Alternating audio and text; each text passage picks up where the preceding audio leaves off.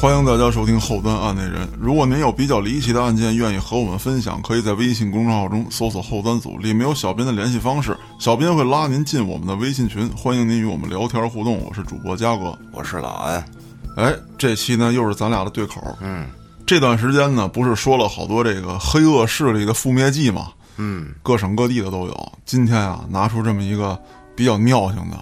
哦，这个案子跟前几个地区的一比，那前几个地区可以说啥也不是，这么凶呢？贼凶。哇、这个事儿呢，发生在九零年前后，哦，那还没我呢。你还是个细菌。嗯，话说呀，一九八九年的一月，有这么一个叫刘进荣的人，带着十多个兄弟，干了件什么事儿呢？公然袭击了王下乡的粮站和广坝派出所。我这是哪个地区的事儿啊？这是听我给你讲讲啊。咱先说他干这一票之后啊，掠夺了一些财物不说，还抢走了一把七七式手枪和若干发子弹。这是要造反吗？所以这么一比啊，哎，你无论是当年的这个贾文革呀，还是咱说的这个老逼登他们，跟这哥们一比，水尿八汤的，啥也不是。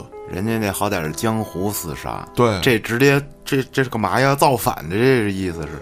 那你听我讲讲这人是谁？嗯，这个叫刘进荣的呀，是海南省东方市人。咦，上世纪八十年代的时候，曾经威震海南。这人怎么就他妈的这么胆大妄为，嗯，敢袭击派出所？咱都甭说袭击派出所了，那当时这个粮站啊、粮所，这也是国家的机构啊，啊，你就敢这么干去？这个宋进荣啊，当年当过侦察兵，哎呦，参加过对越自卫反击战，还得到过神枪手的称号。哇，那那是厉害了。这人不一般。那么复员回到东方县之后啊，后来改称的这个东方市，啊也叫过东方镇，嗯，与人发生冲突，持刀杀人后一直在逃，在东方昌江一带，在这个深山老林里面就当了土匪了，一直被当地的公安机关通缉。我这个年代还有土匪啊？哎，所以说嘛，这人不一般。这个刘进荣啊，咱得先说说他们所居住这地方啊。海南省呢有大部分的这个原始森林，嗯，还有一首歌啊，《我爱五指山，我爱万泉河那、哦这就唱那儿的是吗？》。哎，说的是这地方，但本来人家呢赞扬的是这地方的这个山水名胜，是，可是呢，当时这个刘进荣犯案之后啊，尤其是多次犯案之后，全国各地都有这传闻，说五指山上出了土匪了，出了山大王了。也是，他打越战也是丛林战是吧？对，这正好得了势了对啊，符合他这作战习惯。啊！而且这个人第一次犯案之后啊，并没有像大多数人那样说我选择这个逃窜到其他省份，他是直接就钻了山了，这是有预谋的吧？这是他的下意识反应。哦，见着树林亲戚， 哎，啊，刘进荣当时只是跟人发生冲突，持刀把人伤了。当时他并不知道这人死了，那那死没死？死了啊确实是死了。啊，当时他就知道这事儿小不了，嗯老子先他妈撩了。嗯，进山多日之后，啊，他突然下山，他琢磨着什么呢？我得打听打听，看这事儿啊什么情况。是，这可好，他进山躲了半年，当地的公安机关啊呀、也跟他们家附近啊蹲守了半年。嗯，一直没他的影儿。这公安机关就琢磨着，这老小子肯定是逃到别的省去了，对，咱就该发通缉发通缉，该搜捕搜捕，老蹲点不是个事儿。嗯，那正好公安机关撤出之后，他回家了，回到他那村儿了。他还挺幸运他其实不是幸运，他有极强的反侦查能力。哦，他观察过，对，那么回去一打听，他就知道啊，打听之前他就知道，警察这么兴师动众，绝对不是因为我跟人打架，肯定是这小子死了。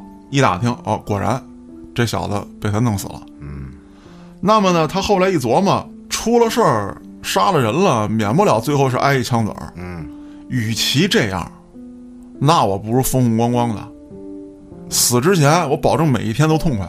破罐破摔了，对，但是他又觉得呀，一个人的力量是不够的，老这么单打独斗，这不行，我收点兄弟呗。我得收点兄弟啊。这个刘进荣秘密出山之后，纠结了一大票这个逃犯，还有什么山匪、两劳释放人员和当地的地痞流氓。就这人，我觉得你就存心去找都不好找，他 他真行，他都能弄着。那咱得说说这个刘进荣这个背景啊，嗯他本身啊，这个参军之前就脾气特火爆，嗯，作为战斗英雄回来呢，回家务农，他也有点不甘心。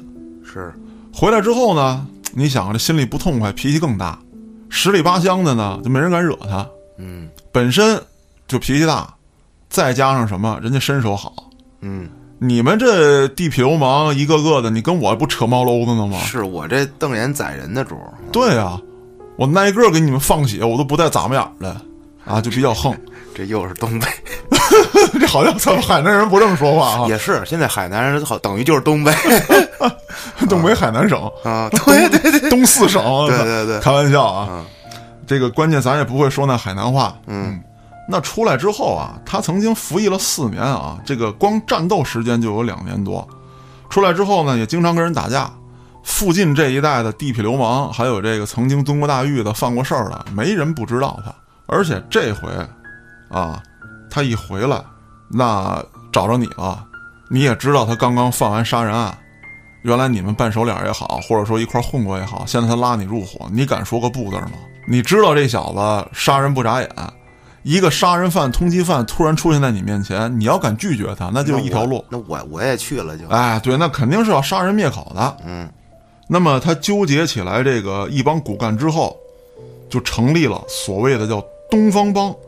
呵，他率领这东方帮啊，利用敲诈、勒索啊、什么劫持、绑架等方式，在短短的半年时间之内就完成了资本积累，弄到了几十万。那之后，光有钱、光有人还不行，嗯，他还利用自己曾经的身份，对中越边境地形比较了解的这个特点，多次跨境购买枪支、走私手雷，哦哎，什么手榴弹、对讲机啊、望远镜、吉普车、摩托车等军队制式化的装备。大哥要起义这是， 很快，他励精图治，集结了这么一大批的这个地下武装，我的妈呀，而且他就想，我要干就干大的，什么偷偷摸摸的什么之类的，不想那事儿。你警察要敢来，我就敢干你，我操，你去那边把钓鱼岛收复过来不挺 好的吗？可不说的嘛，他咋想的？那这个人啊，因为他当过呃侦察兵，而且呢，我刚才说了啊，他服役四年，作战时间就有两年，一直在前线，有很强的野外生存、丛林作战能力。其实他复员回家之后啊，他母亲一直对他的状态不太满意，嗯，脾气暴暴，老跟人干仗。平时呢，只是小打小闹，今儿给这个打一个大血炮，明天给那个干一五眼青，就怕他有一天出了什么大事儿。那他老母亲呢？哎，就说我给你娶一媳妇儿吧。啊，哎，你有家了，你不就能管得住你了吗？嗯，就攒弄给他弄一婚事。这个刘进荣啊，因为是呃战斗英雄回来，别看脾气不好，在当地呢也有一些负面消息，可是大家还是敬重他这身份。是，一说他想结婚呢，那这个嘖上门的还真的不少。嗯，很快，哎，这个刘金荣啊，就跟一个当地的女同志完婚了。那后来呢，又连续生了两个儿子和一个女儿。这不挺好的吗？你觉得是挺好，嗯，可是，在刘金荣看来啊，不是这样。他都能这样生活了，那他那事儿就压着不捣乱就没事儿了呗，非得起义。这些事儿啊，啊发生在他出事之前、哦啊，哦，明白了。当时还只是小打小闹嘛哦哦，啊。他出事之前，那咱就得讲讲怎么有了家之后，他还是不踏实。大家都这么觉得啊，或者说刘金荣他母亲也觉得，你现在有老婆有孩子了，你可能瞎折腾了吗？当爹了。当爹了吧，你得为后代想想吧，你得为家琢磨琢磨吧。但不然，他回家务农之后啊，家里比较穷，一结婚有孩子，这家庭负担反倒是加重了。哦，家中勉强维持温饱，而且啊，只有一间小木屋，而且这木屋子还因为年久失修，瓦片都碎了，简单的来说啊，咱们海南这个地区呢，可能又又处在这个什么这带、那热带、亚热带什么之类的，咱具体也不知道，反正就是雨比较多。他没搞旅游开发，哎，就完犊子了嘛！你搞个民宿是吧？这让我想起一歌来。啊就前些日子有一特别目光性的一 MV，啊，给你唱一个，嘉哥。嗯，绿叶乃大香蕉，白斩鸡任你挑。 啊我的个妈呀！啊我操，这是什么？哎呦，这歌唱海南，哎呦我操的妈呀！嘉哥，你继续吧。这个刘进荣当过兵，而且呢有初中文化。按理说呀，在这个村儿里呢，这也算不赖。是啊，当时那个年代，你有初中文化，又不是文盲，而且在部队上人家也组织学习，对，理论来说还都可以。从部队回来之后啊，他也曾经想过啊，通过这个辛勤劳动啊，咱劳动致富嘛。嗯，政府呢也有些政策啊，只不过因为他是战士，他没有分配哦，啊，你军官可以分配。那么呢，当地的这个政策呢，可能给的钱儿呢也不是特多，他就用这些钱啊，啊买点书，养猪，养鸡养鸭，还试着种过中药，这不挺好的吗？但是都失败了。养猪得猪瘟，养鸡得鸡瘟，种中药呢又挨虫子咬。这叫天药王啊！对呀、总归来讲都失败了。他就琢磨着，我外出打工吧。嗯，可是走了没仨月，回来了， 把人扎死了是吧？不是还没到那段呢。啊，他家有仨孩子呀，最大的四岁，小的两岁，那最小那个几个月。他老娘呢身体又不好，嗯，这仨孩子跟一个病老娘扔给自己媳妇儿，给媳妇儿还累病了。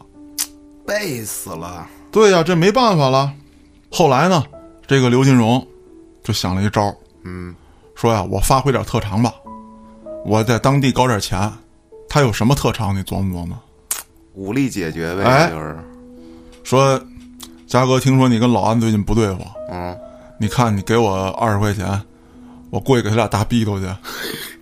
先从这个大逼斗开始，对对完之后对，卸腿，对，扣你眼知珠子。你知道我给老安这俩大逼斗能对他心灵造成多大伤害吗？ 对对，第二天我看我这脸俩脸肿的，他妈 的，哭着我就过来了。 那么即便如此啊，他收点钱给人打架去，他也顶多算是一个村霸。是啊，还不能说是这个，黑恶势力，哎，对，还没到这份儿上这呢。单打独斗嘛，现在那么这事儿就是从一九八八年的三月发生转变了，他就从一个受人爱戴的解放军战士，又变成了村匪，最后在这个时间节点上，成了家喻户晓的歹徒。明白了。他之前把人弄死了，估计也是那么着干出来的。对了，嗯，那咱就得说，一九八八年三月到底发生了什么？这个三月三日啊，是黎族的这个赛鸽会，哟，根据黎族人的习惯呢，黎族青年男女要穿上盛装，互相对歌。一看你小调唱的不赖呀，啊，小老妹儿，这哥哥这调门也挺高嗯，啊，相中了。那之后呢，俩人就得谈恋爱，啊，是这么一个类似于相亲大会。 据说当时他们这这要对歌啊，基本上就是把自己家庭信息全都当成歌词儿这么着唱。对啊，这个形式在呃壮族、黎族以及傣族当中啊，都有类似的形式存在。是吧？哎，嗯，可能是日期不同，或者说这个内容调调不同啊哎，调不同，内容形式上基本一样。对对对，哎，嗯，那就说在三月三日当天，这刘金荣啊，带着四五个同村的青年，也就上街凑热闹去了。嗯，其中一个青年呢，准备跟自己心仪的一个叫这个花儿姐的呃女孩对歌哎。那谁知道呢？他们俩刚刚走到街上，哎，发现花儿姐跟这个邻村儿的啊这么一小伙子就对上眼儿了，嗯，俩人就约着去小树林儿了。那不干呀，那能行吗？啊，刘进荣一看，我得给我这小老弟出头啊，是啊，是吧？你呛我们妞儿那不行。再说了，这女孩儿那是我们这块儿的，那你让别的村儿的勾搭走了，很没有面子嘛。嗯，啊，这事儿本来是跟他没多大关系，但是他作为老大，我得把这面儿戳住了。还挺仗义。啊。于是呢，这刘进荣就带着几个愣头青，钻这小树林儿，给这俩拦住了。嗯，你们聊啥呢？搁这逼逼赖赖的。这个黎族这小伙子呀，也没怂，嗯，苍啷就把腰间这刀抽出来哎了。呦，你瞅这啥玩意儿没有啊？这是他妈李总， 这是满头的这， 嗯，然后这个刘金荣就说了：“你拿个大牙签子，你跟你哥这比划啥呢？是啊你比比划划的，就不怕这个，唇枪舌战，两拨人谁也不服谁。本来这刘金荣啊，当时就琢磨着，我附近出了名了，我这仨字儿咔咔往外一爆，是吧？给你震活住了，跟小弟这我也拔了创了，也有了面儿了，你滚犊子就完了。嗯，没想到呢，人家这黎族小伙子，人家也不怂，是人家也是这个怎么讲呢？好像就是咱们这个五十六个民族，除了这个咱们汉族就成天吹牛逼之外，人家那都能比比划划两下啊，有有五把哨啊，啊。那之后这帮人就干起来了。可是这个黎族这小伙子呀，人家还真不怂。你别看你刘金荣挥刀就上，可是你光有胆儿没用，人家人多吧？不光是人多，啊，也是他战斗英雄，我操，对神枪手，哎就你这小刀子比划过来，在人刘金荣眼里那就跟慢动作似的。是咔咔咔几下子，你瞅着就就跟那个电影里演的似的，什么掰手腕、磕膝盖，一撅巴，那刀就到手里了。这边一薅头发，下意识动作，人家这一套的，中间停不下来，撅过刀来之后，扑叽就进去了。这我操，毕竟战场上你不宰人，人宰你啊，对，当时啊，就说，据他周围这个后来这帮小弟们讲，这都是事发之后很久了。最后这个刘进荣团伙被剿灭之后，他们回忆当时这事儿，就觉得他开启了一种模式，一个开关。就一见到这种情况，直接就反应就是夺过来你去死，哎啊，那么扎完人之后，他毫不犹豫啊，扔下这几个跟他一起打架的小伙子，还有这个身上中刀这黎族小伙子，扬长而去，一句话没说，谁也不知道他去哪儿了。这因为当时几个人全傻在原地了。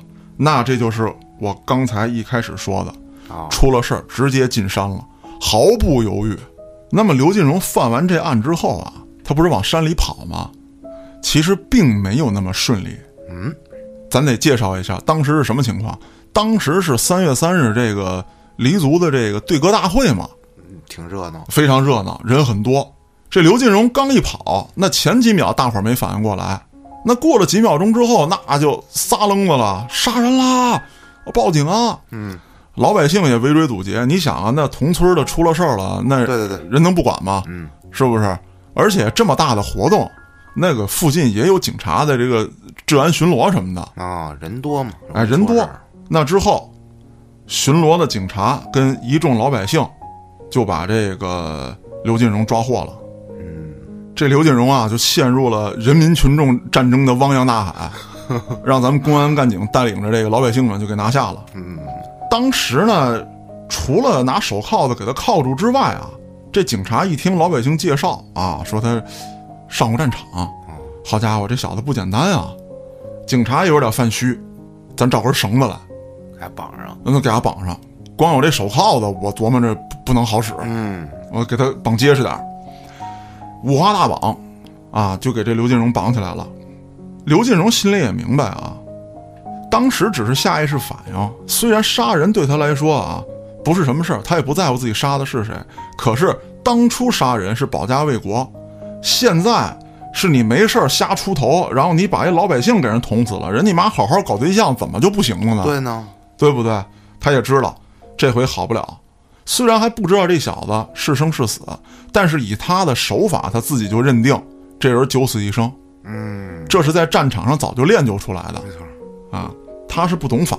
当时出了这事儿之后，警察不是安慰这个出事儿这人吗？嗯，说这事儿啊，这个杀人偿命，那就算是现场有这个什么抢刀啊、反杀啊这个过程，这个跟咱现在这个民法典还是不一样的。那会儿嘛，嗯对，而且人家那个当地可能带刀啊什么，这是一种习俗，可能在少数民族，呃对，这应该不算是这个携带凶器什么之类的。当然那会儿社会背景啊，我还不是特别了解啊。啊，尤其是那边儿嘛，毕竟山里也是。对对对，我估计啊，这就像那昆山龙哥那案子，他正当防卫，应该你把刀夺过来，你就别扎人家了。他倒是能解释，你说我上过战上过战场，我这下意识反应，我是这个，估计他要被逮了上法庭什么，也不至于真给他判一死刑。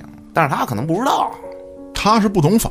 再有一个是什么呢？这个警察在当时解释法律的时候，他不是为了这个安慰一下苦主嘛，啊，对，杀人偿命，对对对，杀人偿命。再一个，就算是说这个这不偿命啊，那你这个行为，那肯定是一个判刑，也是一个非常上限的判刑，是对吧？那刘金荣这个求生欲就被激发了，我得跑，我这刚打完仗，一招失手，好家伙，我这一辈子都扔在大狱里头去，要不就挨枪子儿，要不就困一辈子。他确实也是够背的话是这么说啊，啊，可是你说他是不是跟他自己这个人本身也有问题啊？他这个性格，对，对吧？他这个认知上，那这个安抚完群众之后，嗯，这个派出所的这位民警同志就准备押送着刘金荣回局里，啊，最起码先到所里吧，反正就押送到公安机关。嗯咱甭管这个具体的办公地点是哪儿了啊，啊，嗯在这过程当中，刘金荣一直观察着地形，寻找着机会。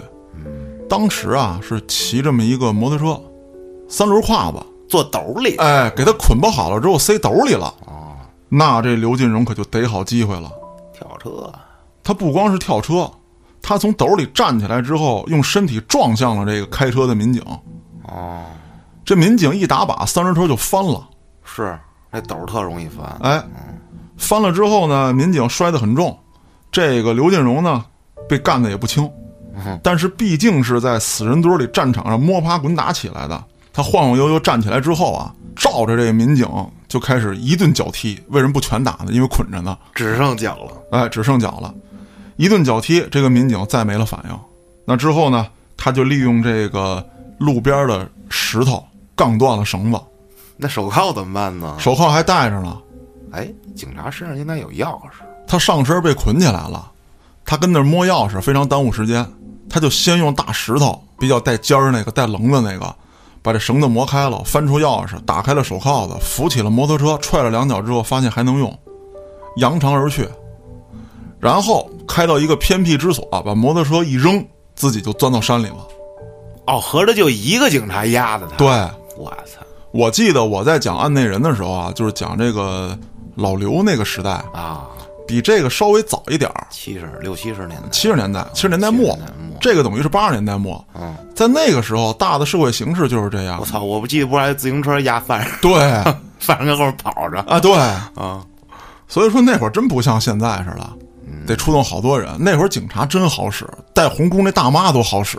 嗯，所以说这也给了这个犯罪分子可乘之机。那么也正是因为诸如此类的事件频发，后来咱们这个公安系统啊，对于这个出去办案执法呀、等等的，它有了很详细的规定。嗯，比方说必须几个人，必须用什么载具啊，等等这些情况。对，那慢慢的它就规范化了，也是为了呃更有效的抓捕和保护公安干警自己。没错儿，那他这么一顿操作也并不是没人看见，那只不过这老百姓不敢上。那随后呢，就有人报了信儿了。报信儿之后，当地的这个公安机关啊，就带着民兵就就干过来了，哦，准备进山追你。谁知道这刘进荣这本事太大了，追了整整一天，见不着人影儿。就是他躲在山里躲起来了是吧？对，那之后呢，又牵着狗来了，哦，说咱们找找踪迹吧，你不能让人跑了，围山啊，弟兄们！放火其实是最好使，我操，那别介，那你给人家那个大森林都烧了，我操！是狗没有闻着味儿，啊，侦查员没有找到踪迹，这么厉害，啊这就是在战场上过来的人，人家掩盖了所有的这些呃能被你们找到的信息。在这儿呢，我披露一个细节，嗯，说他怎么引开的这个咱所谓的警犬的这个追捕。按说人家闻着味儿，应该很快就找到你吧？嗯，他把内裤脱下来，然后往内裤上尿尿，之后跑到这个一个山洞的位置，把内裤很深的扔到山洞里，把洞口掩盖，自己朝着另外一个方向跑去了。我操，嘉哥你教坏了。我操，这段能在能跟节目里播吗？我操能！不？但是你说现在谁还谁还被狗在山里追呀、现在啊，不会有这情况了，到处都是这个监控摄像头。啊对你这比狗好使多，你扔什好么使多内了裤也不好使。 对对对，啊事发地刚才我说了，不是在东方镇吗？嗯，这地方呀，地广人稀，两千多平方公里的地区啊，人口就有二十来万人，除了几个零星的乡镇和一个比较大的这个，呃咱就说这个县城之外啊，大部分都是这个 山林吧，呃热带的大森林，遮天蔽日，漫无边际。嗯，而且这个丛林里面啊，其实对于普通人来说，或者说对于这个抓捕刘进荣的这些民兵干警来说，非常危险。这地方这大树林子里面，蛇虫鼠蚁那太多了，嗯，而且那蛇都带毒啊。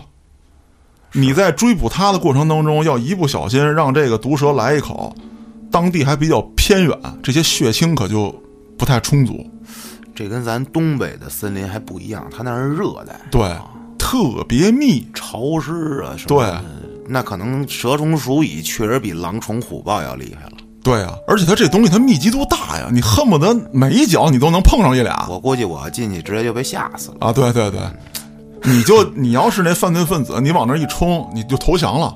我不进树林儿，对，你们逮走我吧，你抓走啊我吧，真的。对，可是这对于刘进荣来说，那这些蛇虫鼠蚁，他的好伙伴，那对了，好伙伴了，援兵那是，嗯，那还是他的口粮。 哎呀，说渴了，那大森林里面有的是这果子，那南方啊，你想想那大水果子多棒，咔咔摘俩。饿了怎么办呢？逮条蛇，嘎巴嘎巴一包，一烧啊烤，我操，像那个咱说那个小虫子什么之类的。贝尔吗？就是那呃贝爷，那哇那都是小零食，嘎嘣脆牛肉味。我鸡肉味儿的，我啊，对，哎营、呦对鸡，肉味，营养是牛肉的六倍。哎呦，就这样，刘金荣啊，在这个大林子里一躲，就是几个月。在这个过程当中，他还制作了木屋，嘿，还开垦了一小片田地，就过上了，就是人家过上了，抓青蛙、抓野兔子，时不时的呢，还上附近的村子里面偷点这个什么粮食啊，什么还有这个种植的一些蔬菜什么之类的。人猿泰山，哎，谁拿他都没辙。嗯，这刘进荣分析的确实特别准，被他扎这小子呢，死了，很可怜，就是死在医院了。刚才咱们不也讲了吗？这个警察跟他家蹲守了半年，之后就撤了，认为他逃到别的省去了。那到了一九八八年的九月份，这跟事事发时间三月份不是已经过去半年了吗？半年，哎，刘金荣偷偷回到家打探了一下，得到确切消息，跟他打架这人死了。这就是我刚才说的，他一琢磨，是吧？杀人偿命了，嗯，这回没跑了，我得干点大的，搞钱。死之前我得风风光光、舒舒服服的。那刚才我也提到过了，他是怎么笼络这帮人的，是吧？威胁，威胁我就半夜到你们家去，尤其是当初跟他一起干这票事儿这几个小子，你大哥我刘金荣回来了，嗯，当初就为给你们家拔创，是不是？现在你们表个态吧，接着干呗，那只能跟他干啊。除了威胁之外啊，这刘金荣还采取了一手段，这手段一般人也不会，也得是说在部队有背景的人才会。嗯，什么手段呢？叫思想动员，给你做思想工作，战前动员。嗯，说你们几个，你看看你们啊，你再看看现在这社会，咱们也不是说没进过城，也不是说没到外面看见过。你看那歌舞升平的，你们就靠这种地，你们什么时候能过上这日子？啊那别他妈剪片子了，干吧，干吧！哎，对了录，什么节目呀？起义 了，啊黑老板，我们反了！反了，操，别让他听见， 节目下线了，我 操！平台不给咱下，黑老给咱下了。嗯，咱还得说他们要干嘛？你说抢劫，咱说抢哪儿？他们准备抢这个矿山，把矿直接拿走，一个是这里面有很多稀有矿，那不是还得他慢慢开去呢吗？再有一个什么呀？啊，他有一些私人老板在开矿，他们有大量的现金都在这儿，有些交易是直接在矿上做的。哇，你来这儿拉，拉完一车结一笔钱，甚至咱说还有什么啊？这个所谓的矿，跟咱们这个北方啊，或者说这个西部地区不一样。西部地区你挖点煤，嗯，那玩意儿也是挺值钱，但是你没个成千几百吨的，那对啊不对？这不会是金矿吧？金矿、银矿还有稀有金属矿，钻石矿，那钻石矿那边有没有我啊？操真不知道啊。但是海南这地区呢，确实有一些稀有金属矿哦，啊。那那种矿不都得有这种拿枪的守卫吗？对啊，那都是国家的矿让。我想起西部大镖客，我抢矿，我操！对，他们最起先也没敢啊，就真的进这个像金矿、银矿这种有国家驻守的，这个危险度太大。他们先开始呢，也是去了一些这个其他的金属矿，就是海南地区特有的这些金属，这些呢有一些是这个私有老板的。嗯，那个时候也是刚开始这个搞活经济嘛，有一些老板就承包这矿，准备自己干一干。那刘进荣就把目标定在了这些矿上，而且当时呢，治安还是不错的，也没有人有这个实力敢直接干过去抢矿去。当时社会上就是打架斗殴、小偷小摸，嗯，也就是这种情况。大家都没听说过还有抢矿的呢。对啊呀、没听说过呀。那刘进荣就说了啊，我已经想好了，咱去抢矿去。不到半年，弟兄们跟我吃香的喝辣的，住上小洋楼。对这些小混混一听，那是吧，大哥跟你干就完了。嗯，那么大概用了一个月的时间，他笼络了这么一批啊，这个有小混混啊、呃劳改犯呀、还有一些暴徒组建的这么一支武装队伍。那么队伍组建起来之后，经过了一些简单的训练，这些人好多是自带着这个家伙事儿入伙的。大片儿了，嗯，什哎，么对对 对，搞袜子，搞袜子嗯啊，好的有两个那个土喷子，就是那啊个猎枪啊，猎枪、什么土枪自己做的，的 倒半天，哎砰来一枪那种对铁砂啊训练了他们一下啊，搞一搞这个军事训练，啊，弄得还挺正规，怎么隐蔽呀、怎么前进 啊？啊战术，哎什么这个手势、暗语，我的拉妈！拉一拉体能， 我跑跑步，哎，那么又训练了差不多一个月，嗯，准备干一票。这段时间呢，一边训练，他一边这个踩点儿。那么一天晚上，这个刘金荣就带着他手下的这一票兄弟，去做了第一个案子。根据黑道上的规矩啊，就是这帮人他们当时约定俗成，第一票不能失手，否则太不吉利。是，另外，这个案子第一次做，一定要杀人见血。哦呦，一个是在江湖上立威，再有一个，你这一次搞出人命来了，那所有人可就都是这个什么跑不了了，跑不了了，啊同伙儿，这等于是纳投名状了。明白明白，当天晚上，刘进荣带着这一票人，气势汹汹的，拎着这个砍刀、火枪、大镐把子，嗯，就来到了广坝农场的一个矿上。在路上，他们劫了这么一个小货车，嗯，就用尖刀啊顶着这个货车司机的脖子，让货车司机给他们带到矿上。嗯，这矿上当时啊，约有一百多号青壮年，哦呦，他们这边就三十来人。这帮人一见着啊怂了，就是这刘金荣这帮人哎，啊，一见着怂了，而且呢，这矿上还有一些这个呃保卫的人员啊是，啊，一个个也五大三粗的，也拎着镐把子什么之类的，哦那警棍子跟那儿转悠。刘进荣早有战术安排，哎这帮工人累了一天了，现在天刚擦黑儿，这是他们最后活跃的阶段，嗯，马上就该进入梦乡了。等他们熟睡之后啊，这帮这个职业的呀，那会儿也都不好好干活儿，是，有一值班室，进里头打牌喝酒。职业的呢，有这么十来票大汉嗯，啊，有点这个呃镐把子呀、电棍啊啊什么之类的这些东西。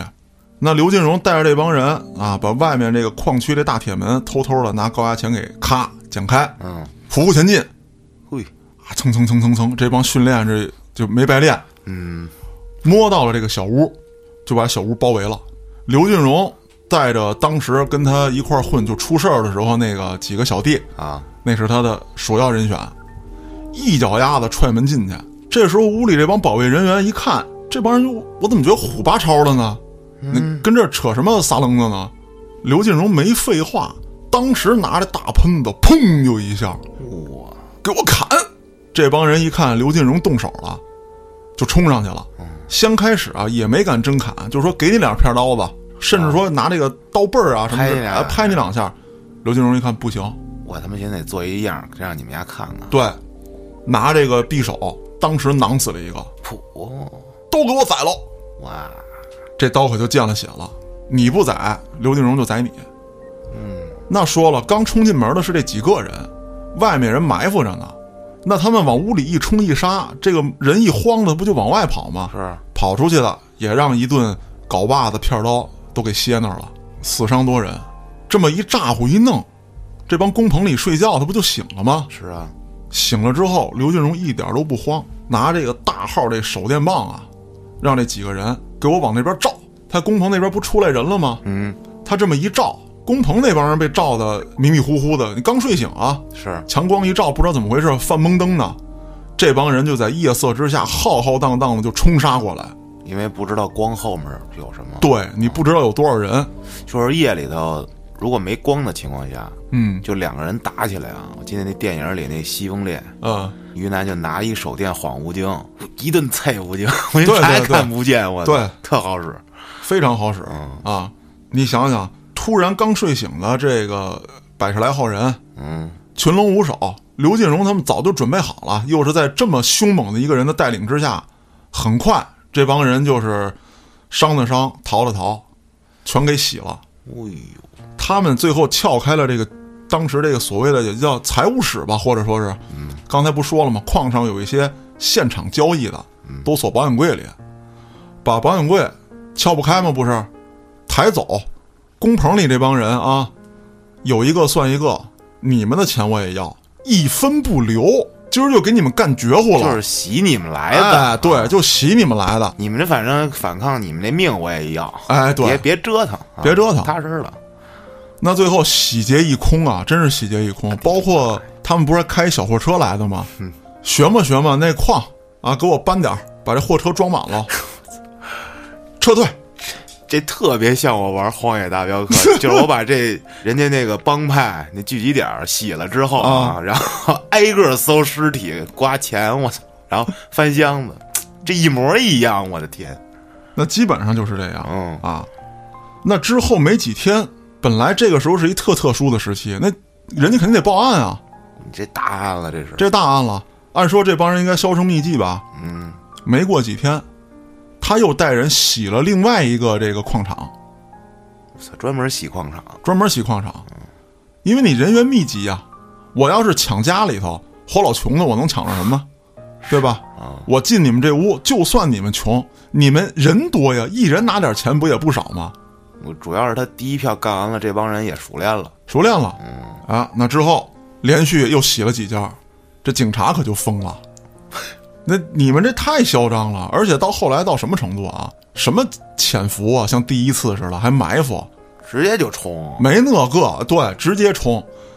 他们用抢来的汽车进行了改装，直接那哇大装铁大栅门哇门，塞对，就咣就干进去，干进去之后就冲天鸣枪，我操，真他妈凶！这个把这工棚一围，一脚丫子踹门进去，自己掏钱往里装想不想活？啊！财务室也是保险柜扛 走，不撬太硬核了，我操不撬扛走。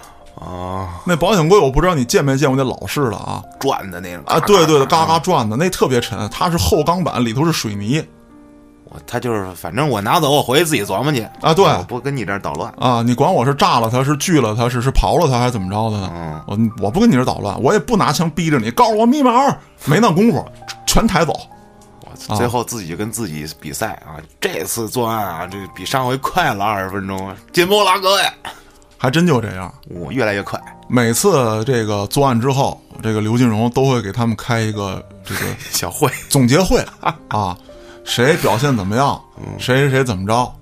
刘金荣这笔钱啊，他会先拿出一部分来，这一部分作为咱们这次活动之后的 happy 基金，就给他花了造了。嗯，还有一部分给你们大伙儿分了，嗯，我自己再留一部分，我这还挺还挺可以，嗯，就论功行赏啊。主要是他当过兵，我觉得，哎，他会这种上级啊、下级啊，，对对对，他还专门找了一个小伙子，说你就给我记谁谁谁在这次行动当中表现的不错，嗯，咱们多给钱，累计几次之后，我还大大有赏。谁谁谁怂了，嗯，靠钱，扣钱。你要是他妈再老犯怂，我就弄死你，我对我就弄死你。赏罚分明，对，嗯，那抢了几票之后，刘金荣也很聪明，这个时候咱得消停的了。他们在山上啊，此时已经用抢来的资金，还有这个他们人员不也多了吗？啊，已经建立起来了一个山寨，我的妈，深山老林之中有据点儿，他们的枪械，这个还有一些这个资金啊，就全藏在这儿。就是土匪了啊哎，就是土匪了，啊，在山脚下他们还有一个据点儿。嗯，你们要想吃喝嫖赌，全在这儿。哦，不许去远地儿、不熟的地儿对你比方说，我想找小姐，啊，拉这儿来。拉这儿来，跟这儿玩，玩完之后送走。你不能去他那地儿，你也不能把他带到总部来。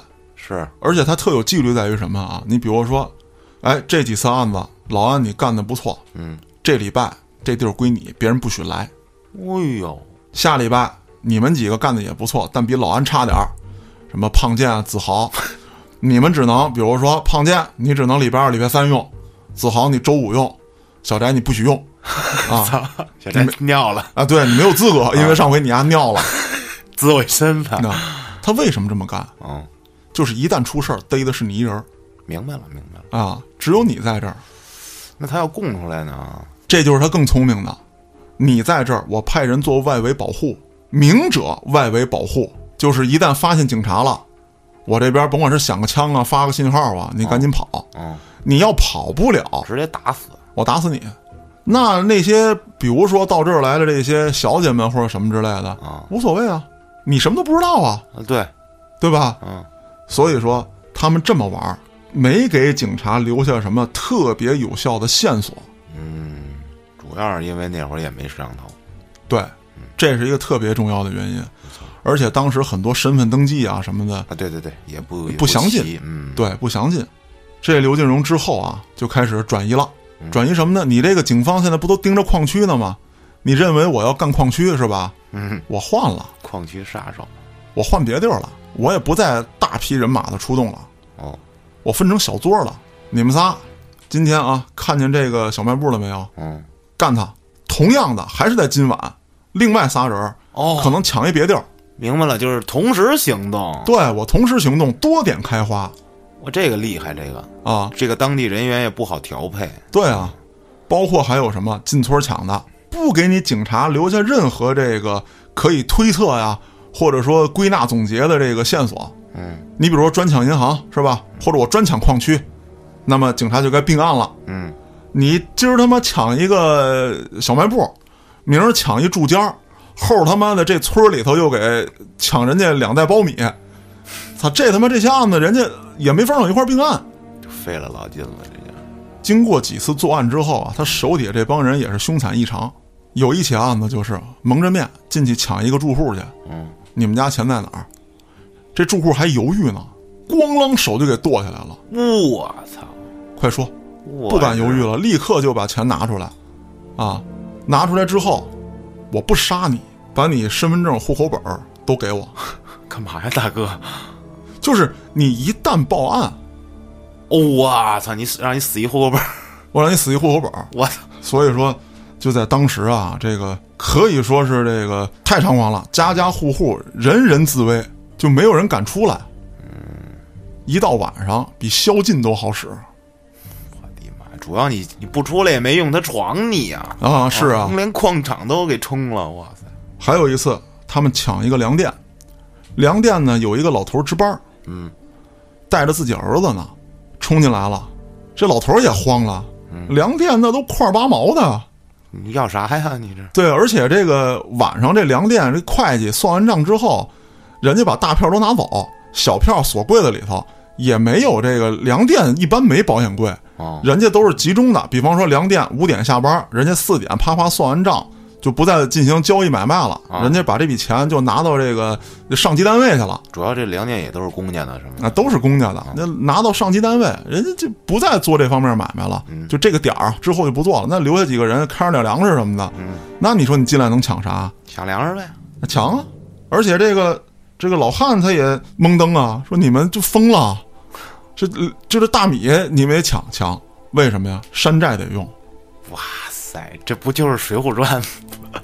是啊，刘进荣早就想明白这事儿了，说有朝一日肯定看过水，浒哎，有朝一日我要被围堵了或者怎么着的，我这儿有枪有人有粮，我不能让你们给我围死在山里。嗯，那这老汉就帮他们搬这个粮食。你想，那老汉能搬多少啊？嗯，他儿子也帮着搬，搬的嫌慢，这匪徒啊就照这老汉这腿啊，给了一枪，大火枪子，那他妈不就更搬不了了吗？他们就不搬了。啊，那意思说，你这小子，你给我搬你爹那份儿，给我搬两份儿，快点儿。但这小子一看，我们认怂也不行啊，你还崩我爹，是啊，就急了，急了冲上去要跟歹徒拼命，那哪打得过呀？那一喷子干脑袋上了，操！不搬了，抢多少是多少吧不，理智扬长而去。就是讲这个是什么意思？就是他到那个时候，这些人已经全都疯了就是逮什么抢什么啊！对，啊，洗劫一空，已经疯了，而且这个也根本不把人命当回事儿。嗯，漠视生命，不单如此，啊当时呢，刚刚有一些这个咱们所谓的，就是说这个小姐吧，啊，从事特殊服务的女性非常少，不好找嗯，啊。那这里头就出什么事儿了呢？强抢民女呗，强抢民女以粮为娼呗，啊，还有就是什么呀？啊好不容易找一个从事这方面服务的哦，你把我们一一块儿全服务了，你来这儿就别走了。哇，刚才不说他们有一个这个 happy 点儿吗？ 对，就给你困在这儿，管你吃，管你喝，也给你买好看衣服，但是你穿只能给我们看了，对吧？工具人呗，工具人了，就全都困在这儿了。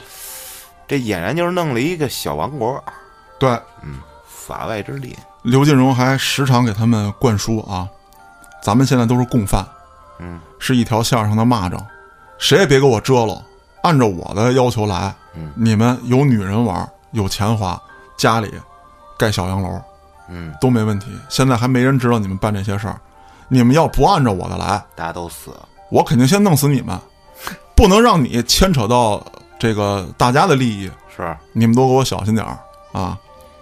包括这种构建方式吧，团队打造方式，慢慢的也被他这个起先的这三十多人学会了，并且严格执行。再吸纳的人也都这么干。每次有新人加入，都是这一套训练、洗脑，跟着作案纳投名状，嗯，必须经过这三条。你说半道要没过关怎么办？弄死，弄死！因为不可能让你走啊，哎，对，所以说啊，他最后手下一共有大概七十多人，这七十多人都是亡命之徒。一开始我也说了，通过他对中越边境的熟悉，嗯，弄了好多军事装备这弄出半个连来了，啊，对啊啊， 坦坦的没问题啊。而且咱还得说，他这帮人手里的武器已经强过当地警方了。我这得派军队过来剿匪来了，我操，这不是警察能管的事儿、对，啊，管不了了。啊，那这段时间之后啊，这个刘金荣也觉得我这个名字已经好使了。嗯东方帮肯定是要震慑海南省的，嗯，以后不用再打打杀杀了。只要我东方帮的帖子一到，啊，拿封信去，你就得乖乖交钱。那很多这个矿主啊、老板啊，确实是这么做的。嗯，他们还不像一般小混混收这保护费，咣咣砸你家门，啊，我大哥刘金荣让我让我收保护费来，骗子没份儿，不光是没份儿，这些人很轻易的就能被警察找到。嗯，这帮人不露脸儿，发微信，就就写信啊，写信直接寄信，也不用记，就是写好了。但是他一般情况下都是从那个报纸上剪下来的字儿哦，明白了，啊嗯，过去。那我怎么让你知道这是真的？不是说谁假装骗你钱呢？画个 logo，一颗子弹哦呦，扔到你车里，你也不知道我这车怎么被他撬开的，扔到你呃床那个枕头底下哇，高手啊，都是，啊，你就知道了。那这钱你就得按日子搁到指定地点。那有没有人抖聪明说告诉警方呢？有，钱我给，我把钱啊按照日子搁到指定地点，但是警察我也告诉，到时候抓捕你啊。嗯，这刘金荣一点都不傻，我比方说啊，我说五月一号你把钱搁在这儿，他盯三天，哦，明白了，我不当天过来取，我绝不当天过来取来，嗯，我盯三天，而且这里头好比说我让你扔到垃圾桶里，嗯，让你扔到什么什么之类的地方，那很可能有这收垃圾的，有什么的，对，正规收垃圾的啊，哎啊，人家啪一卸车，那警察肯定过来拦着，这他妈别卸了，哎，那里头有那个有他妈好几万块钱，啊 我操对对对，就他他那边上一埋伏一看啊，你啊这！或者说警察也聪明，说你卸车归卸车，我不理你，我最后跟着你到垃圾站，对我亮明身份把这拿走，人家刘进荣的人也一路跟着，我这反侦查能力太强了，那好，嗯，你丫不跟我玩这套吗？你不是叫警察吗？那你就活不了了。你死吧，一点不带威胁你的，说什么啊操你丫再敢有一回我就弄死你，没有直接你就死了再见了啊，对，你就再见了啊。哇日，当地也有这个不吝你的，有这么一个矿区，啊，有这么两个经理，一个姓王，一个姓秦，这俩人呢是外地的投资商，嗯，到这儿来开矿来了。也不知道说这个刘进荣就那么猖獗吗？在外地听说过，那估计十传八传的那都神话了，那不可能啊！也收到勒索信了，没当回事儿，不尿你。结果到了日子了，刘进荣直接带着一票人，当时不太多啊，不再是大举人马进攻了。刘进荣带了十个人，嗯，不像过去浩浩荡荡好几十人，刘进荣带着十个人就直接来了，光天化日冲进矿区，把俩人打死走了，没抢东西，没抢，就就是就是来杀你的。就是来杀你我啊！操！而且这两个经理啊，这个姓王的跟这个姓秦的，远道而来，人家也带着这个保镖队伍呢。啊，啊，这几个人，要不就是什么省什么散打队退下来的呀，啊，是那都比较横的，或者也有这个当服兵下来的。哎，对，退伍军人什么的，也都横着呢。但是你手里没家伙啊，哦，我这有枪。我这有枪啊，我对我操，那个时候他已经是武装了，对武装分子了，啊已已经经不是大片砍了。对啊，来了也不废话，他跟当时所有的这个这黑恶势力不一样，嗯，黑恶势力一般情况下先跟你盘盘道，江湖嘛，江湖是吧啊，他没有江湖，我他妈就是江湖。我就是规矩，我就是规矩，我说话不好使就得死，没有谈判的机会，我不跟你们任何人谈判。而且还得说，这次做这个案子，除了杀人之外，影响特别巨大，因为这两个老板是跟当地的这个政府啊签订了一定协议的。这个矿是当地的一个三甲矿，啥意思呢？就是说级别比较高的，但是三甲矿到底是不是金矿或者银矿，我没有查到消息， 嗯，但肯定不是煤、什么大石头什么之类的了。贵贵金属，啊，肯定是贵金属啊，嗯，属于国家控制资源的那都是明白明白。啊，这不是一般的东西，也不会轻易的让私人有开采的权利是，啊，他肯定是要跟政府进行合作的。你比方说，你拿着这个项目啊、技术啊、咱们什么先进的东西来，你来到这儿，然后有一定的协议啊，那么等于说这个矿是带一半儿政府背景的。这就是这俩人是上面派下来的人，说白了就是啊，对你甭管怎么说吧，人家可不是说这个一般的商当人，头老百姓。对对，那这个影响就太大了。你连有政府背景的这个什么什么国家矿物储备这这种地方，你都你都敢干，你太他妈猖狂了。那么这个刘进荣啊，就一边实施抢劫，一边经营着自己的山寨，创立着威望，同时他还这个派人，甚至有时候自己亲自跨境购买枪支弹药。而且他买的枪支大部分啊，都是当年中国援助给越南的，啊，什么五四式啊、六四式啊，还有这个一些这个五六式啊，都是这些枪。为什么呢？这些枪是旧枪，价格很便宜，而且这些枪质量性能相当棒，极其抗造。我这主要是他也熟悉，对以前他用的就是这些东西。，对，哦，那么这样一支武装力量就不但超越了当地警方，甚至说跟这个武警部队有一拼。有一拼了。我觉得他这时候没必要再抢了，嗯，就是搞一搞走私是吧？该做一做毒品交易了。你这两个国家中间儿，你走私什么不行啊？还抢什么呀？这也是刘金荣特别聪明的一方面，啊，因为毒品交易嗯，是另外一条线。哦，等于他要是想吃这一块儿，他又得从头混是吧？对啊、他也不认识人啊。对，而且你要搞毒品交易，你就得有大量的类似于这什么社交来往，哦，对对对，你他你他就那小王国就不好使了。 对，他为了保存这个自己这一片小王国，嗯，为了不让人家摸着任何线索，他就是玩了一个孤立。他也就没憋着，最后活着。对，啊，他应该给自己封一个号，我这刘大将军什么 的，刘大元帅。就爽一天是一天啊我刚才也介绍过了，这一地区啊，地广人稀，那么警力也十分不足，一般一个乡镇啊就几个警察，再加上一些村里的治保主任什么之类的，嗯，大事小情呢根本忙不过来。一般公安局呢就一到两把手枪啊，一把手枪啊配大概三十多发子弹，几乎没有一样的。哎，整个市的警察加起来，也就是不到一百人，几十支手枪。完全不是一量级。那么这也就说到了，一九八九年，啊，刘进荣带人袭击了一个粮食所，还有派出所。他袭击粮食所，我能理解，抢呗。对，他袭击派出所公然叫嚣，啊，就是不想活嘛，说白了。对啊，就是告诉你，现在我的实力有多强大。所以说，这个人啊，他跟咱们原来讲的那个，就是那几期的这个所谓的黑老大都不一样。人家是为了创造更美好的生活。 他们是为了长期经营，对，要一直过这种逍遥法外，然后这种富足的生活。嗯，他可不一样，他就是一个有今天没明天的人。啊，我觉得呀，就是憋着造反呢。等什么时候我看我做一大的，嗯这你派原子弹，你最好拿原子弹轰我，那我值了。嗯，对了，那么在短短的这几年时间里啊，刘进荣作案三十余起，打死打伤上百人。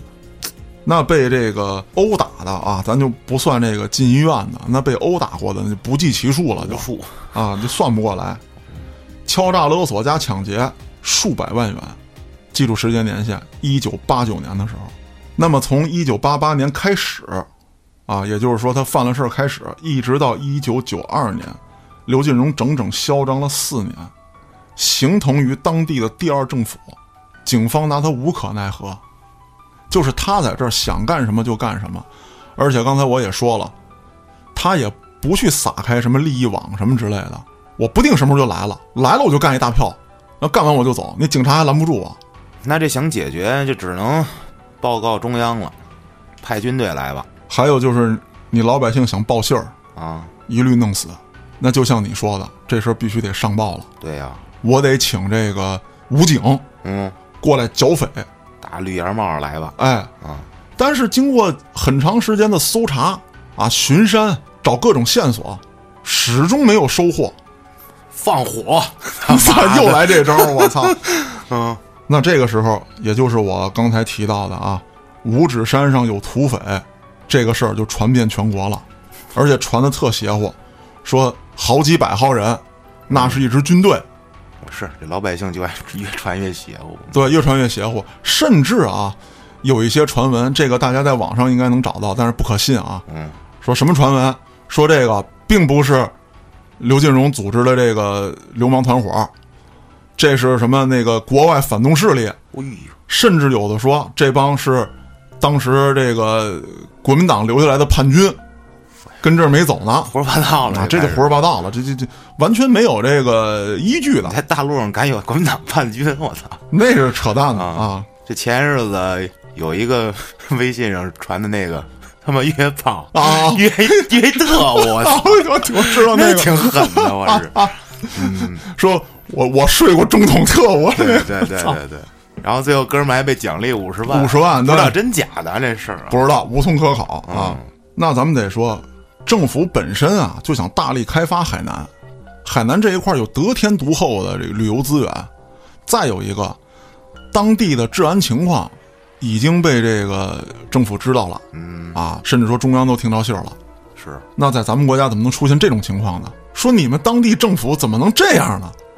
有这种祸害老百姓、祸害当地的人在这儿，你们就这么多年干不了？嗯，无论投入多少的这个人力、资金，必须给我端掉它。就在这个九二年，武警海南总队发布命令了，嗯，这就不是公安了啊，武警了。九二年啊九二年的时候，针对该案成立特勤分队。什么叫特勤分队？刚才我说了，中央有支持了，那就从全国武警当中给我挑精兵强将，嗯，组建一支特战队，专门对付这个刘进荣团伙。就战狼呗，就是 啊，对对对对， 差不多这意思。啊，那么这个武警的与当地的公安厅进行再三研究之后啊，认为刘进荣这个团伙行踪诡异，以密林作为掩护很难发现。这一带呢地形复杂啊，森林面积辽阔，如果派遣部队大海捞针，我认为应该派当时打过越战的那帮部队再回来干他来，你都能想到啊，是吧人家更能想到。你看看，看来我智商还是慢慢提高的。哎，对对 对，多跟我做节目啊哎！但是人家的办法更高明，嗯，我不是直接派部队，嗯，挑选了一名，也是啊，海南省本地人，嗯，参加过越战的侦察兵侦察兵，你给我作为同样的一个退伍军人，我现在发布通缉令通缉你，哦，打入敌人内部，对，你给我往林子里跑，因为大范围的巡山是不可能的啊，而且一旦打草惊蛇，那行，你发现我据点了，我再换一个，啊，对，有什么意义吗？那不能真跟你说的是把整个大林子全烧干净了，是啊，对吧？那这个时候，他的小弟也有很多啊，就是在社会上打探消息的，啊，知道这个人了。那知道这个人之后呢，他也是啊，就在林子里瞎转。他就当时想，嘖这个刘金荣会怎么跑？嗯，他的逃跑路线是什么？他会去找什么样的人？我现在如果是刘金荣，我怎么办？嗯，那么在这个林子里，他转了很长时间之后，被人发现了，啊，刘金荣那帮人发现的，发现他了。啊，他把自己身份一说哦，经过层层审查，被人推荐给刘金荣了。刘金荣没见他，哦，他之后怎么办呢？被刘金荣的人强行的轰出了这个，就这个营，地，他都没找着营地，他只是在树林子里转的时候被人注意到了，很可能就是他当时已经非常接近这个营地了，啊，引起了警觉。那么小弟有在社会上打探消息的，也知道这个人是通缉犯，把他轰出林子之后呢，并不算完，嗯，派人盯着他，看他干嘛？哎，发现他过起了流窜的生活。哦，这是真的啊！对，啊，这是真的了。还有什么呀？他有一个家庭，哇塞，这家里头他的父母、嗯，妻子全是假的。哦，哦公安系统的人，他有时候会半夜偷偷的潜回家哦，啊，假装怎么着怎么着的，哦，然后再走。每隔一段时间会回来一趟，我演的巨真，演的特别真，而且跟踪他的人，你想，他跟刘金荣是一个档次的。啊，你派小弟跟踪我，我也能发现。呃是那你跟踪我的时候，我就干点什么呢？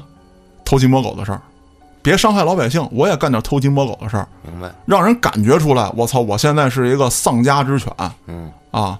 偷摸的想回趟家又特别难，啊，有时候要回家，我先跟村外头趴着，拿草给我自己盖上，半夜偷偷溜回去，啊，然后不能等天亮我就再走，这么来来回回一个多月，突然有一天，刘金荣手底下小弟找到他，我们大哥想见你，对，你他妈是个人物啊！你不加入我们，你还能去哪儿呢？ 对，那么刘进荣这个举措呀，其实是个一石二鸟之意。嗯，第一，我要探探你是不是真的；嗯，第二，你不能刚一跑我就接纳你，你得感受那种走投无路哦，这样你才能真心投哎靠我，没错儿，那这俩人一见面儿，一看，我操！你当年也参加过这个战斗，你打的什么什么什么啊？我打的是什么什么？哎，我以前跟哪连哪连啊，，对，一盘道，然后一起骂这个政府啊，你们不管退伍军人，你们如何如何，我心里不公。我操，俩人一起经常喝酒，称兄道弟，嗯，亲切的不行。后来这个刘金荣就说：“行了，兄弟，什么也别说了，跟着我一起发财。嗯，从此以后，你就是我贴身保镖。”成功打入敌人内部，成功打入敌人内部了。与此同时啊，除了这位退伍军人之外，也有另外一个人打入了刘俊荣的内部，但是还没有接触到刘俊荣，这也是政府派的吗？也是政府派的，啊，双管齐下。我还以为是什么义侠呢， 这种没有侠没有客， 我 操，没有，那么收集到可靠情报之后，一九九二年的十月，啊，海南省公安厅下达命令，对刘进荣团伙进行抓捕。十月一日当天，根据卧底提供的情报，警方多路出击，扑向了刘进荣可能的几个藏身地点，但都扑空了。哎呦，为什么？嗯，这个时候，刚才我说的那个打入他内部的这个战士，冒死送来情报，哦，说咱们是不是还有一个卧底在里面？他怎么发现的呀？因为他发现刘金荣手里头多了一台当时警用的马兰士 H 叉杠二六零对讲机，那个卧底不会叛变了吧？不是叛变了，卧底被被发现了，现了，而且被杀害了。所以说，警察的所有调动都知道。部署，他全知道了。我日，那么这时候，警方就决定啊，要引进新的型号，采用军方电台。这种电台当时在越战的时候也用过，非常适合密林作战，而且最重要的一点是，刘进荣现在手里的这个设备没法截获这个新电台的频道。哎，嘉哥，我现在有个疑问，嗯这个军迷可能比较了解，就是如果说现在啊，啊，甭管你多大林子，嗯，咱们现在怎么探测呀？这个我还就是真现不知在的道。话，有没有这种雷达直接这一片覆盖了，咱就看看这儿哪有人什么的？现在这个卫星满天飞，我觉得你藏哪儿都扯淡，你藏地底下可能都完犊子我觉得应该现在不会这种还人工搜山什么的了。啊，不会了。这肯定不，当然说了，你要说个别的这个杀人犯跑进山里去，很可能第一步也是人工搜山是吧？啊，因为他可能会留下的线索比较多。就不像刘振荣这太那有点嗯对啊，人家就恨不能说就是活在密林之中的这么一个人。其实主要还是因为那时候年头太早了。，对对，嘉哥，你继续吧。嗯，那么这次啊，他们已经摸清了刘俊荣的所有据点了，也得到了这个刚才我说的那位战士的那个汇报，嗯，也掌握了新的刘俊荣的动向。于是，在一九九三年的二月二十三日，警方开始了新一轮的行动。这次行动成功包围了刘金荣。对于整个行动，事后有很多的报道，网上也有特别多的版本。嗯，呃，我大概梳理了一下啊，有的说说动用了这个火箭筒、迫击炮毒刺啊，对对，有的说这个展开了激烈的枪战，说打了什么一天一夜，各种说法都有，也有说刘进荣当时就被神枪手当场击毙。可是呢，呃，有这么一段录像是可考的，这次行动当时被央视的记者曾经这个录下来过 战地记者，啊，对，并且在电视台里播放过相应的这个内容，当然只是这个很短的啊，打仗的场面啊呀打仗的场面。这段视频我不知道网上还能不能找到，啊，但是在我小的时候我看见过，现在网上应该还能找到一些视频的截图。哦，嘉哥你说说，当时是这样啊，刘进荣是开车来的，发现他之后，这个狙击手啊就向前挺进。那么离刘进荣还有五百多米的时候，这个狙击手汇报说不能再向前了，前面没有可以隐蔽的地方了。但是因为这个林子比较密，这个领导就问他说：“你有没有信心击中或者说击毙刘进荣？”狙击手啊，狙击手。那狙击手表示说可以。嗯，当时瞅准机会开了一枪，刘金荣中弹了，但是没死啊，中弹没死，并且刘金荣迅速的找到了掩体，而且知道了射击方向，他知道这枪是从哪儿打过来的，还击啊，开始还击。那么狙击手被压在这个埋伏点起不来，他离其他人的距离也得有三百多米，就很孤立的一个点，很孤立一个点。那这个时候，武警就下令说，立刻发起这个全面总呃总攻。啊，当时枪声响彻一片，我在视频当中，我的回忆啊，在视频当中只有这些内容。图片呢，我也找到一些，但是有一些图片得经过甄别啊，比如说当时的服装，别他妈是电影截图吧？哎， 对，啊一个是你别是电影截图，再一个就服装很可能不是当时那个制式的服装，啊武器也不是那个武器，这个截图非常多。如果大家有兴趣的话，可以上网搜一下，自己去这个鉴别一下。啊，但是这个事儿是有的啊，确实当时这个有这段视频，这个是绝对有的，我去，那不就是打仗了吗？就相当于就是跟打仗一模一样。啊，那么这伙儿犯罪分子，或者说这伙儿悍匪啊，啊，在这次行动当中基本都被剿灭。哇塞，只不过啊，因为嘖他们这个组织特别严密，嗯，最终到底有多少人参加了这个他们这个团伙，没有一个具体的数据。连抓带打死的是七十多人，肯定不止，我认为啊，也许还会有超出范围的，只不过说不可考了，有可能当时有没回来的，是吧？有可能啊。那么也有一些被供出来的，后续又抓了一部分人啊，被供出来的，因为他们之间组织非常严密。那会不会还有没供出来的？比方说被打死这个人手底下有一个直接的下线，嗯因为这个人被打死了，这个下线的情况没人知道嗯，啊。当然，这只是我个人猜测啊，嗯，没有证据可以支持。那么，在这次行动当中，至少可以知道的，打死了七十多人，随后又抓获了二十多人。嗯，那么刘金荣也在这场战斗当中被打成了筛子，哎呀，被击毙了。这是九三年，对，九三年端掉了这个悍匪的组织。等于从他八八年开始作案，对对对，五年，差不多啊。那么呢，这也就是今天我要给大家讲的这个海南的黑恶势力哎呀，咱们这犯罪版图又大了。啊。当然了，下一期当中我会把这个黑恶势力的版图啊移到咱们其他地区，听众朋友们可以继续关注，看看下期到谁家了。 哎呀我是主播嘉哥，咱们下个案子再见。